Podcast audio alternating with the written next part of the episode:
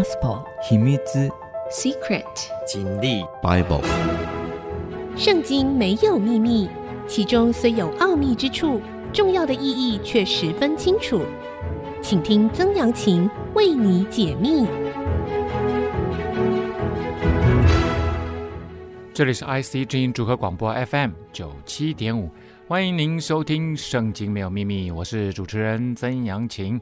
这个节目呢，同步在 Apple 的 Podcast、Google 的 Podcast 上架，Spotify 也可以听得到。如果你在 Podcast 收听，欢迎您按一下订阅，就会每一集收到我们的节目，收听非常的方便。喜欢我们的节目呢，也欢迎您到 Apple 的 Podcast 评五颗星，并留下您的心得，给我支持和鼓励。上次的节目呢，我们说到了。以色列现在分裂为南北两国，北国呢是第七位君王亚哈，南国呢是第四位君王约沙法啊。那亚哈呢跟约沙法现在算是一个联盟的关系啊。约沙法一直积极在推动南北两国兄弟之邦的联合啊的合一啊啊，所以呢不仅是变成亲家啊，而且呢这一次。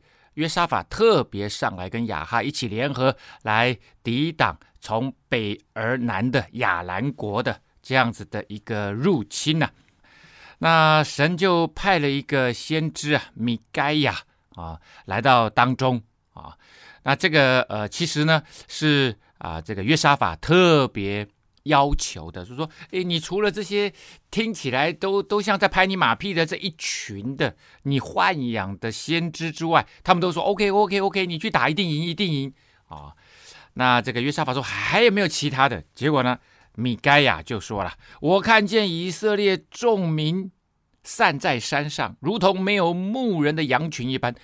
特别讲一个国家，这个人民像这个没有牧人的羊群的意思，就是君王要死了。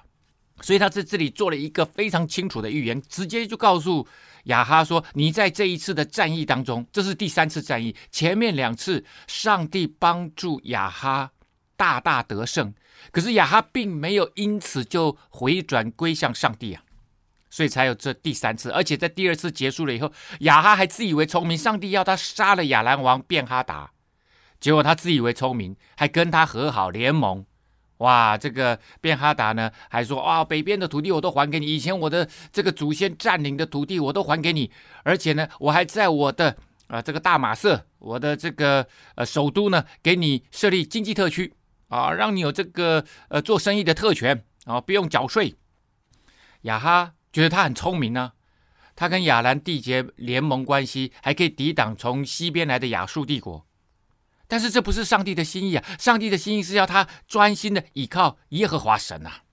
以色列王就是亚哈哈，就对约沙法说：“我岂没有告诉你，这人指着我所说的预言，不说吉语，单说凶言吗？”这个我就说亚哈真的是一个，我我我甚至怀疑他的他的智商不高啊！如果你要听先知的话，先知是传讲上帝话语的人。他既然传讲上帝话语，那当然你要听的是实话，不是听好听的话。然后不好听的话你就不听，吉语就是好听的话、顺耳的话，我想听的话；凶言就是呃逆耳的话，我不想听的话。所以这个亚哈真的是一个很奇特、太天真的人哦。米该亚就说了。你要听耶和华的话，这才是重点嘛！你找我来，我是传讲神话语的人，重点是不管好听不好听，你就是要听耶和华的话。我看见耶和华坐在宝座上，天上的万军侍立在他左右。哇！上帝在，上帝让他看到一个 vision。看到一个呃异象，就是神坐在天上的宝座，然后万军呐、啊，这个这个几万个天使天兵就在他左右啊。耶和华就说了：“谁去引诱亚哈上激烈的拉莫去阵亡呢？”这个就这样说，那个就那样说。哦，显然呢，在这个天上啊，哈，呃，这些天使天军呐、啊，也各自献策啊，各自献策。所以在这里，神已经预定了亚哈要死，而且就在这一次的战役当中。随后呢，有一个神灵出来，这原文只有一个灵呐哈。随后有一个灵出来，在天上的会议所布满的，当然都是属上帝的灵嘛哈，就是神的灵啊啊，当然不是指上帝的灵，是指灵站在耶和华的面前，就说：“我去引诱他。”耶和华就问他说：“你用什么方法呢？啊，你你要去引诱他什么啊？”啊，他就说了：“我去。”这个天使就说：“我去，要在他。”众先知口中做谎言的灵，耶和华就说：“这样，你必能引诱他。你去如此行吧，引诱他上阵啊，让他一定要去打这个仗啊！啊，这边很奇妙啊！哈，这边呢，这个天使说：‘我去，要在他众先知口中做谎言的灵。’这个他的众先知不是上帝的众先知啊。他说：‘雅哈，你养的这些先知是你养的，是你。’给自己养的，啊，是雅哈的先知，不是属上帝的，哈、哦，所以这边是很奇特的。所以我们看到了，神也控制这些假先知。他说：“你们既然想要巴结雅哈，只说他爱听的话，那么很简单呢、我就利用你们说这些假预言，来让亚哈死亡，这才是我立定要做的事情。”啊，所以上帝可以使用。善良的君王可以使用忠心的先知，他也可以使用被豢养的先知啊。上帝也可以使用那些恶的君王啊，那些坏的君王。在之后呢，还有我们也看过，上帝也使用那个巴比伦的君王来做他遂行他的旨意啊。现在耶和华使谎言的灵入了你这些先知的口。并且耶和华已经命定降祸于你。刚刚那一段呢，是在讲天上的会议，现在又回过来，米该亚直接说了：现在神的灵啊，让这个谎言进入了这些先知的口，而且呢，上帝已经命定了，已经决定了要降祸于你呀！啊，所以米盖亚提出警告，亚哈其实在这个时候他就应该要做一个决定。要选择他要相信上帝的话，相信米盖亚，呃，这个所传讲的上帝的话，还是那些假先知的话，这是这是他自己要做的决定呢、啊。他的个性就是这样的人，他的个性只想听好话。基拿拿的儿子西底家前来打米该亚的脸颊，说：“耶和华的灵从哪里离开我，与你说话呢？”好，这个西底家呢？呃，不是死在这里哈，不是台语的死在这里哈。西底家，他就是现在的先知领袖啊，就是亚哈所豢养的这一群先知的领袖啊。然后他就说了，哎，什么时候上帝的灵？因为他们认为先知身上必须有神的灵在他身上，有神的灵在他身上，他所传讲的才是属上帝的话语，传讲的才是上帝要他说的话啊。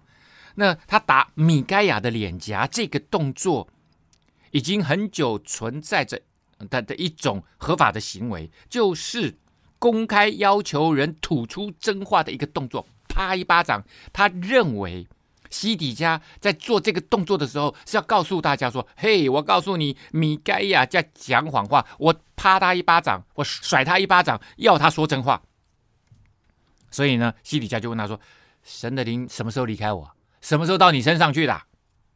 米该亚就说：“你进严密的屋子躲藏的那日，就必看见了。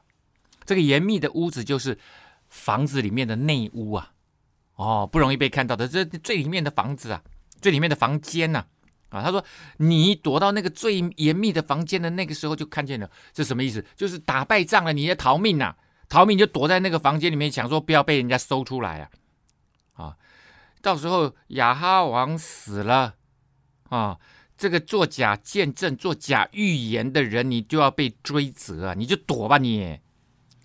这时候亚哈以色列王就说了：“将米该亚带回去，交给义宰亚门和王的儿子约阿施，就说王如此说，把这个人下在监里，使他受苦，吃不饱，喝不足，等候我平平安安的回来。”哦，所以亚哈还是认为米该亚说的是假的，米该亚说的是假的啊。然后呢，他愿意相信那些先知的话，而且他认为他自己会平平安安的回来，所以就很清楚、很明白，他就是不想听米该亚说话嘛。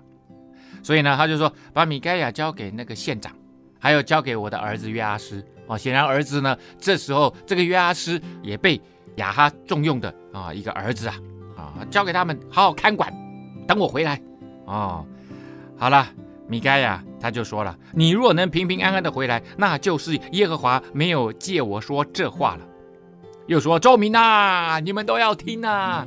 所以呢，显然现场还有一些旁听的人讲这句话，就说大家要做见证呐，好，看看到底是谁说的是真话。结局如何？我们休息一下，稍后再回到节目的现场。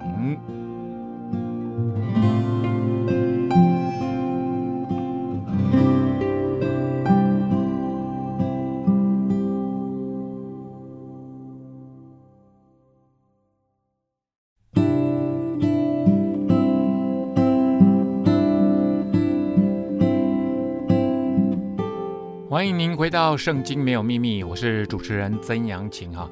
亚哈以色列王，约沙法犹大王，这个时候呢是以色列王国时期啊，它南北分裂分治的时期哈。那他们这个时代大概在 B.C. 啊，公元前呢八百五十年的时候。所以这个大约离现在呢，啊、大概是两千九百年前呐，好，两千九百年前发生的事情。那我们刚刚说了啊，这个约沙法和亚哈联军要对抗从北而南下的这个亚兰王啊。那米该亚跟他说：“你不要去，你去了一定死。”结果呢，亚哈王就是不信呐、哎，大家有没有发现都没有说到约沙法王哦？啊，都没有说到约沙法王啊。好，以色列王和犹大王约沙法上激烈的拉末去了。他们主要在这个战场要去对抗啊，从这个北方下来的亚兰大军呢、以色列王就对约沙法说：“我要改装上阵，你可以仍然穿王服，君王的这个制服啊。”以色列王就改装上阵。哦，这个雅哈呢，他真的是哦，哎，你害怕被杀，所以呢，你他还是很怕哦，有没有？但是，所以他他还是改装上阵。他说：“我不要穿君王的制服上去，我就随便穿个将军的制服啊，类似的啦哈。啊，你呢，你还是穿王服。所以呢，他的意思就是说，如果人家要杀人家，就会杀你，因为人家会把你搞错。如果雅哈，你还是惧怕。”你还是相信上帝的话，那你为什么就不听上帝的话？我们会发现呢，好多君王都是这样，他们一边又害怕上帝的先知所说的话，然后一边又固执要用自己的方式去行，最后下场都非常的惨哈。就是你相信有神，而且神也对你说话了，然后你就是不听，就是不听。神已经给你机会一次又一次的机会，你就是不听。神总是给人回转，归向他的。这样子的呃，这个规劝机会啊，好，好，那所以所以你们看他的，他就是一个非常矛盾的人呢、他说我我我要改装上阵，因为我害怕被杀。难道上帝这么欺哄吗？这么好欺骗的吗？你你你改装上阵，上帝就没办法要你死吗？啊，所以我们看得出他真的很在意米该亚所说的预言啊。既然如此，你就听就好了嘛。他真的充满了矛盾。好，先知亚兰王。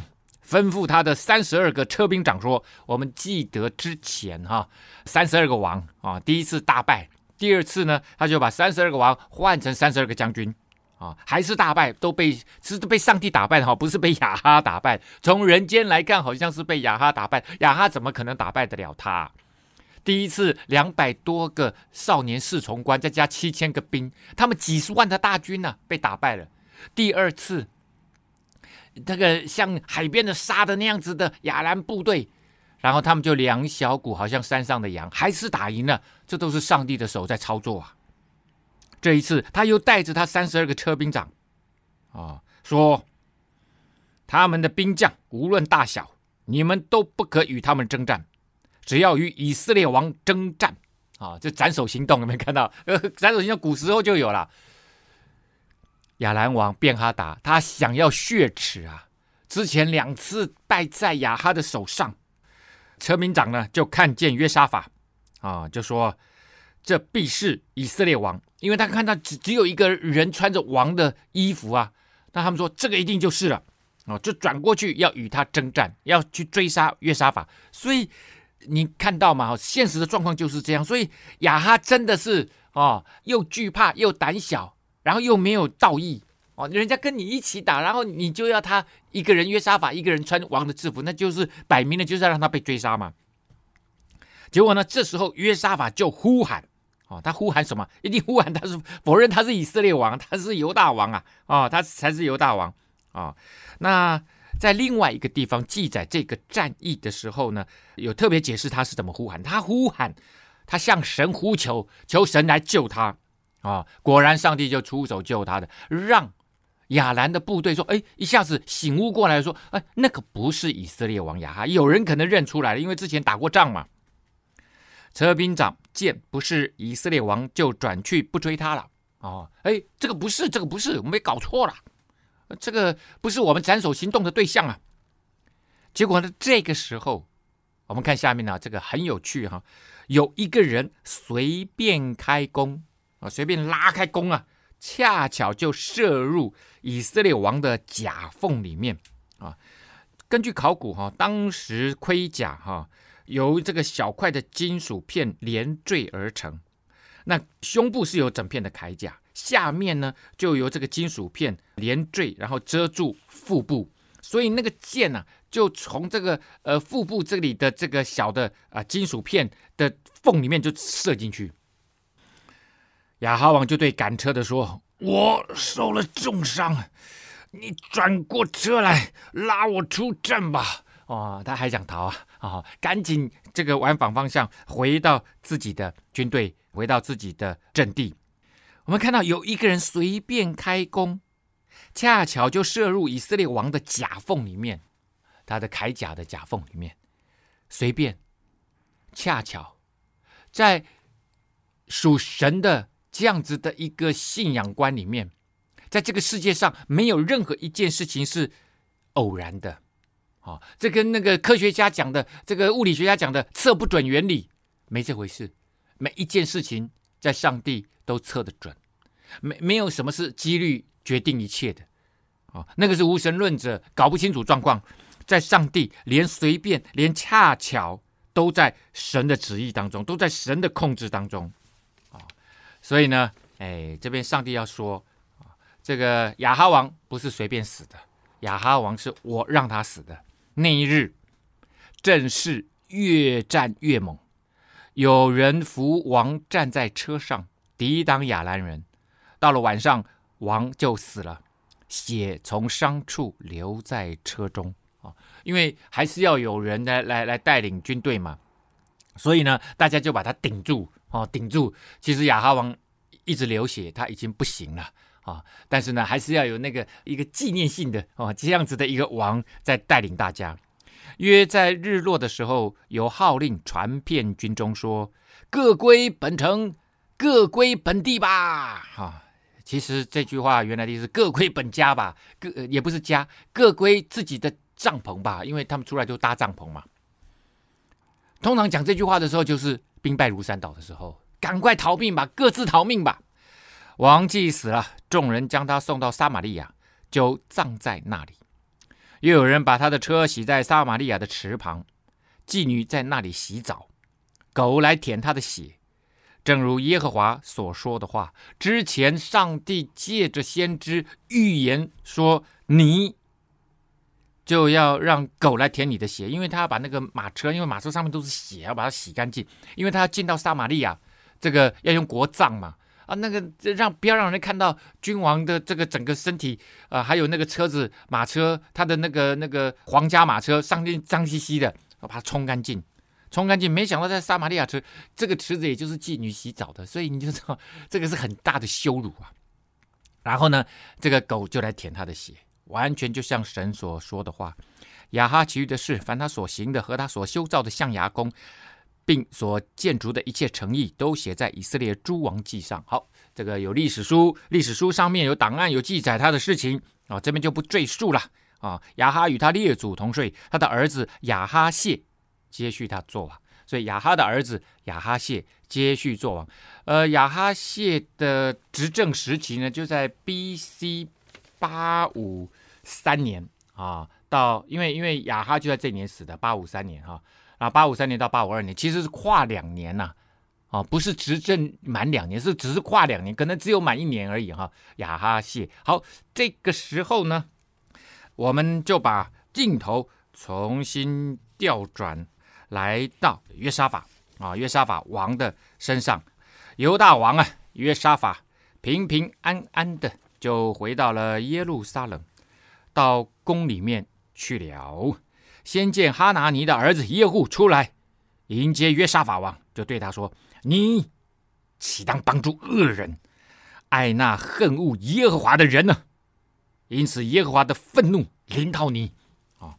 耶户出来指责。啊、他是先知啊，说传讲上帝说，指责约沙法王说：“你怎么帮助恶人？恶人在？就是亚哈。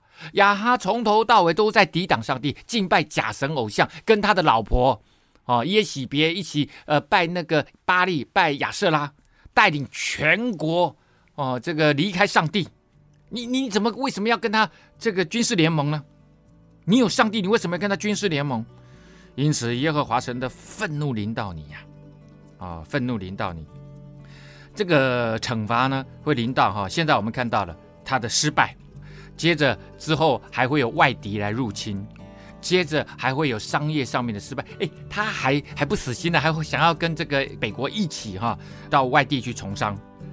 当然，这整个是他的治国方略、治国策略哈，也没有好好的寻求上帝，他就是想跟北国兄弟和好哦，他一直是这样子的一个方向。我们休息一下，稍后再回到节目的现场。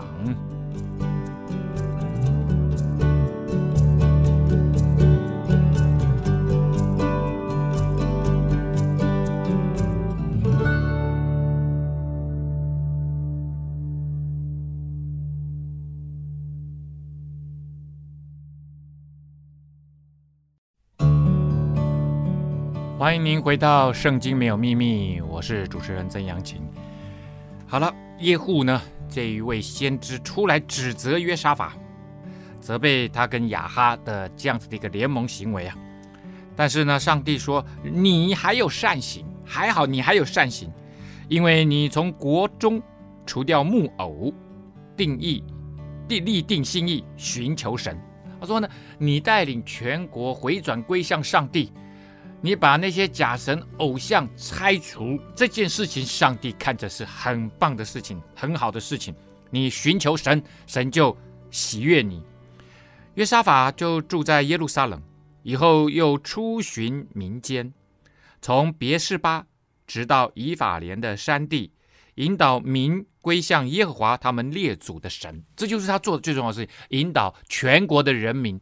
而北国呢，是引导全国的人民离开上帝，在南国约沙法做的是引导全国人民归向耶和华他们列祖的神呐、从别是巴，别是巴在这个时候是犹大国南部犹大国的最南端，以法莲山地，犹大国一大片山地都是属犹大支派的，以前犹大支派的，他们人数也最多，占领的地也最大。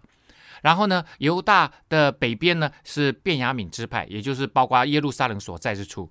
然后在北边一点点就是以法莲山地，他们也占领了一点以法莲山地。所以呢，以法莲山地就是他们的国境最北、啊，国境之北啊啊！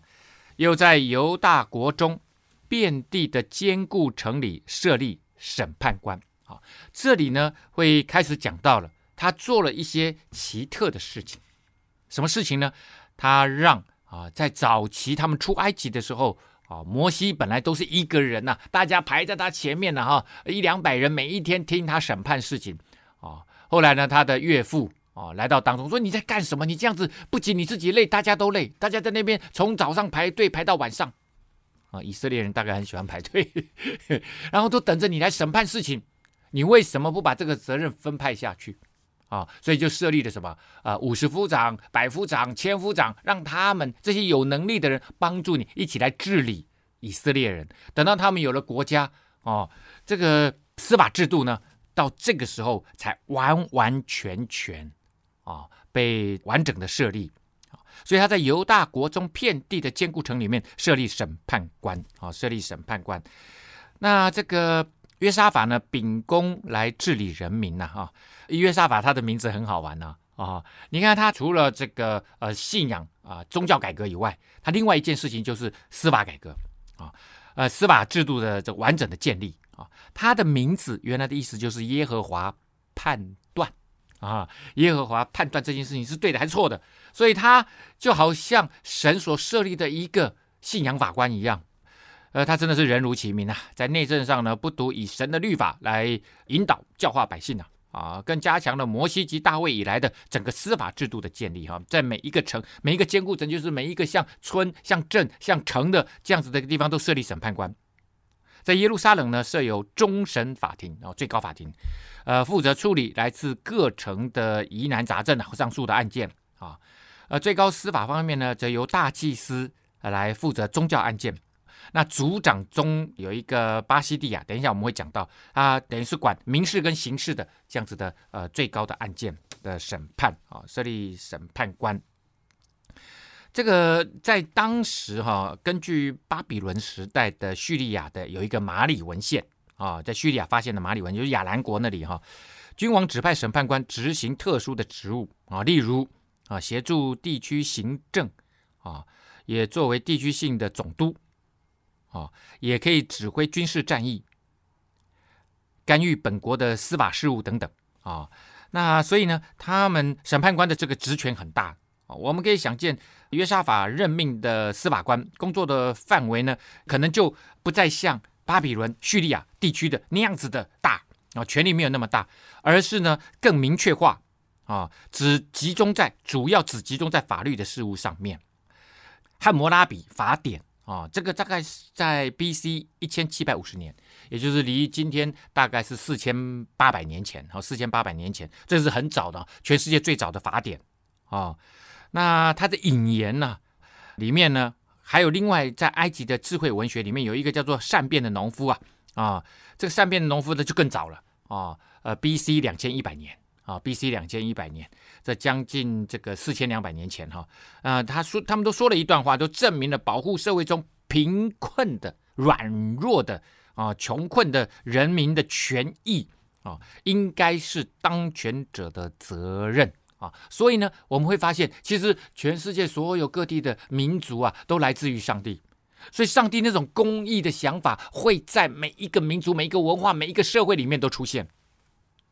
啊，包括埃及，包括汉谟拉比法典，包括巴比伦啊，呃，君王啊，长官呐、啊，各地的行政长官呐、啊，都必须秉公行义，做出真实的公义啊。好，那在约沙法王啊，设立了审判官，而且还对他们说啊，你们办事应当谨慎，因为你们判断不是为人，乃是为耶和华。我们是。等于是耶和华神的助手，一起来治理以色列的这块土地啊。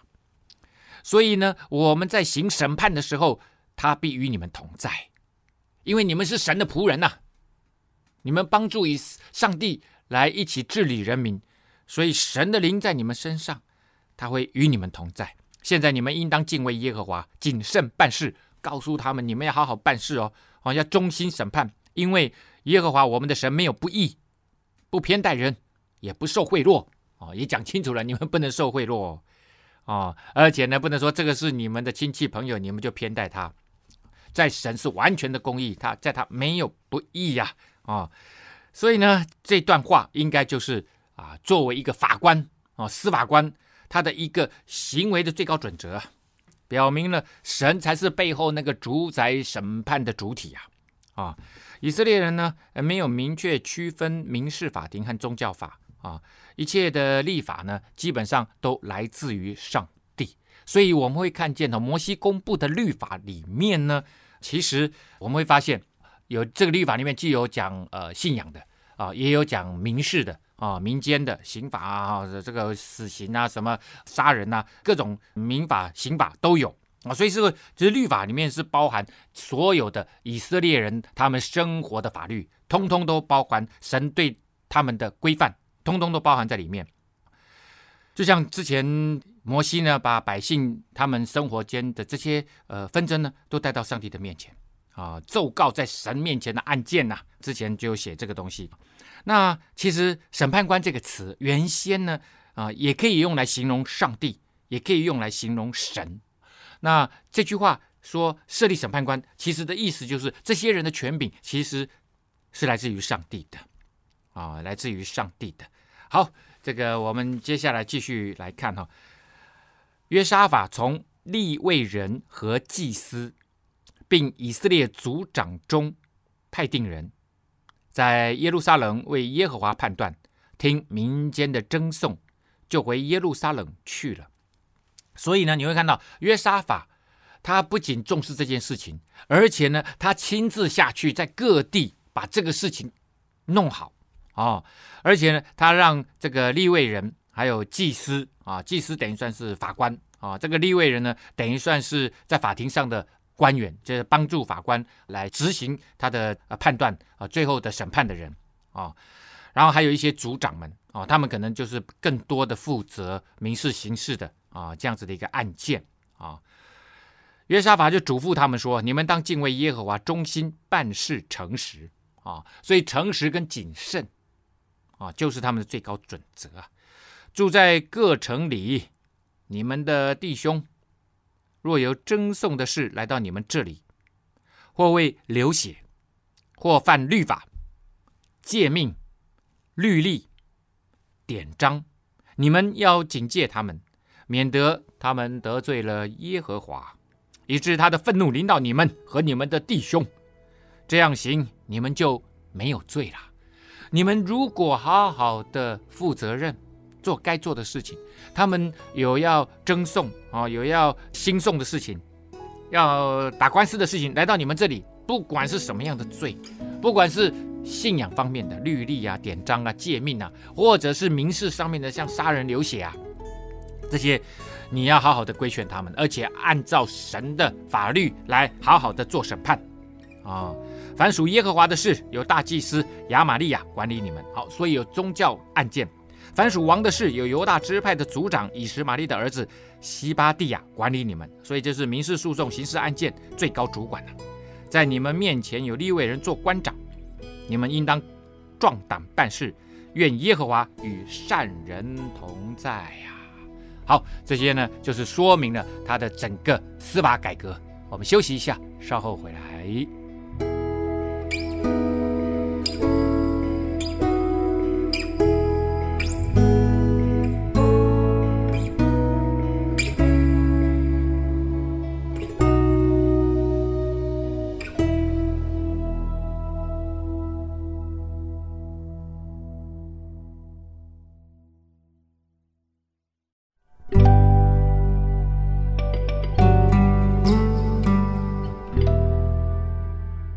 欢迎您回到《圣经没有秘密》，我是主持人曾阳晴哈。好，刚刚讲到了约沙法王呢，把南国的整个司法制度呢重新改革建立完整之后，摩押人和亚扪人又有米乌尼人一同来攻击约沙法啊。之前呢，耶户指责啊约沙法王跟亚哈联盟，说上帝必有惩罚啊，这个就是。来自外国的惩罚。那摩押人呢，就在死海的东岸，啊，死海的东边，啊，在北边一点点就是亚门人。然后摩押的南边呢，在今天的约旦的 Petra 啊，这个城市东南角呢，有一个城叫做马安，马岸哈，这个就是米乌尼人呢，他们的首都就在马岸。所以呢，最南边就是米乌尼人，中间就是摩押人。在更北就是亚门人，那这个死海东边的这三个国家呢，就一起来啊，这个往西越过死海呢，来攻打这个约沙法犹大国。有人就来报告约沙法说，从海外以东那边有大军来攻击你。以东呢，就是这个地区啊，一大片地区就叫以东啊，啊。从海外，海外呢，当然不是我们讲的地中海的海外，这里的海外就是死海之外啊。那这边讲的死海以东啊，啊，就是以东啊，这个来攻击你啊。如今他们在哈喜逊他玛就是隐基底这里集结啊。隐呢，只要在呃翻译里面看到隐藏的隐，就是泉水的意思，在基底泉这里。而基底泉呢，在死海的西岸，大概在中部啊，一个非常棒的泉水，而且因着泉水滋润呢，有绿洲啊。这个地方离西边的耶路撒冷呢，大概有五十公里啊，五十公里。我们之前去看过啊，隐基底啊，这个非常棒的一个泉水，至今都还是一直的涌泉哈。那我们看到了哈，在这里，上帝让东方的这三个小国兴起，一起来要来攻打啊，这个呃犹大国啊。那神呢？这既然是神的动作，神的每一个动作，其实背后都有一个最终的啊目的，甚至连惩罚都有他的目的，就是要让人重新的回到神的面前啊。那我们来看看约沙法呢，在面对这样子的外敌，他又是如何来反应的？约沙法便惧怕，定义寻求耶和华，在犹大全地宣告禁食。所以呢，我们看到了他惧怕之后寻求耶和华，这就是符合上帝的心意啦。哦，这个就可以看出来，你之前借着耶户对你的指责。你是真的认罪悔改了，你是真的在上帝面前诚心诚意的说：“我错了，我愿意改变。”所以呢，寻求耶和华就重新回到神的掌权，重新回到神给我们的盼望啊。于是犹大人聚会，求耶和华帮助。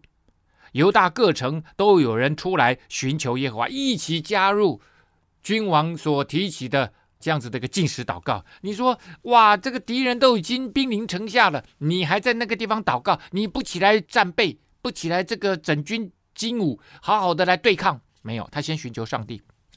约沙法就在犹大和耶路撒冷的会中，站在耶和华殿的新院前。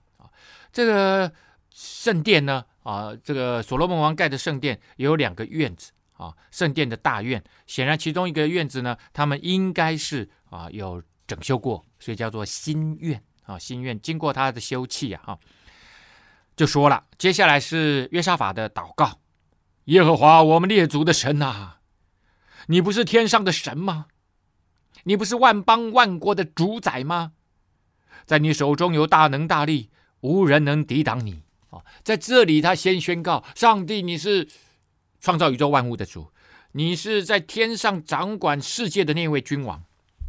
而且呢，世界上万国万邦，不是只有我们以色列，不是只有我们犹大国在你的掌握当中，全世界万国万邦都在你的掌握当中。你掌握一切，你是我们得胜的保障。好了，接下来他继续祷告：我们的神呐，你不是曾在你民以色列人面前驱逐这地的居民，将这地赐给你朋友亚伯拉罕的后裔，永远为业吗？他回到上帝。最初答应亚伯拉罕的这些事情啊，因为上帝不能够违反他自己的话。我们人呢的罪会把我们带离上帝的应许，但是上帝还是会把人带回来。所以在这里他就说：“你帮助我们出了埃及，然后把这个迦南地的这些拜假神偶像的这些人全部赶逐出去，好让我们可以在这里建立国家。”这是你回应你的朋友亚伯拉罕。哇，你看看。上帝拣选亚伯拉罕，亚伯拉罕愿意跟随他，一生跟随他。上帝说：“你是我的朋友。”我做这个世界的各地的宗教研究，没有看到有哪一个神明说他要成为人的朋友。他们都是高高在上的，他们是瞧不起人的啊。这种很亲密的关系，神呢，他既说他是我们在天上的父，我们有父子的关系，也有朋友的关系呀。啊，所以是是可以很亲密的沟通的这种关系呀。他们住在这地，又为你的名建造圣所。从之前啊有会幕，到之后有圣殿，就说了：倘有祸患临到我们，或刀兵灾殃，或瘟疫饥荒，我们在极难的时候站在这殿前向你呼求，你必垂听而拯救，因为你的名在这殿里。这个就是当时所罗门王他盖完圣殿，他做了好长的七段的祷告中间的一段呢、他这边讲到了以色列人民如果远离上帝，然后来遭到呃刀兵灾殃、瘟疫、饥荒，上帝你在那个时候惩罚我们，然后在极难的时候，如果大家又回转归向你，你就会帮助我们，你会垂听而拯救啊！从前以色列人出埃及的时候，你不容以色列人侵犯亚门人、摩押人和西尔山人，以色列人就离开他们，不灭绝他们。你看看，这是我们当时留下的。你说我们要把这些土地留给他们。让他们也有生存之地，所以呢，后来以色列人他们占领的地区啊，是更北边的，这个在约旦河东岸的啊，约旦河东岸的啊。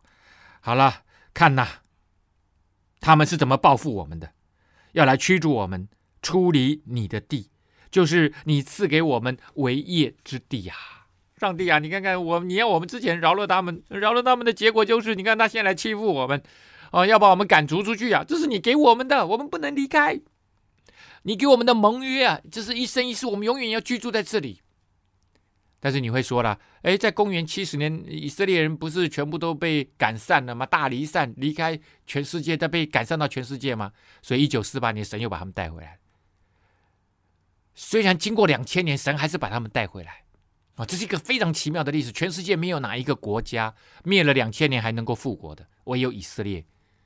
因为上帝他说过的话，他一定会把它执行完，一定会说到做到。即使中间会有各式各样的奇奇怪怪的转换，但是最终神还是要完成他的旨意，因为他是从永恒到永恒的神，所以什么时候完成对他来讲一点都没有差。我们的神呐、你不惩罚他们吗？因为我们无力抵挡这攻击我们的大军呐、我们也不知道怎么行。我们的眼目单仰望你啊，我们只会做一件事情，就是仰望你。这时候我们真的不知道该怎么办。大军压境啊，大军压，没有办法了。我们就是求告神呐、这是一个求告的祷告。知道我们唯一可以掌握的就是我们要来依靠神，仰望神啊、哦，仰望神。这时候呢，犹大众人。和他们的婴孩、妻子、儿女都站在耶和华的面前，也就是不只是君王、臣子、人民、男人，而且是全民，连小 baby 都来到神的面前。小孩子、女人哦，就做妻子的儿女们、小孩子，全部都来到上帝。信徒齐心祷告的力量是极其大的。神喜悦，神的儿女们一起来到他面前，寻求他的面，一起来祷告。神究竟会怎么回应他们呢？今天的节目到这个地方要告一个段落了啊、来不及来跟大家分享啊，这个这一段哈。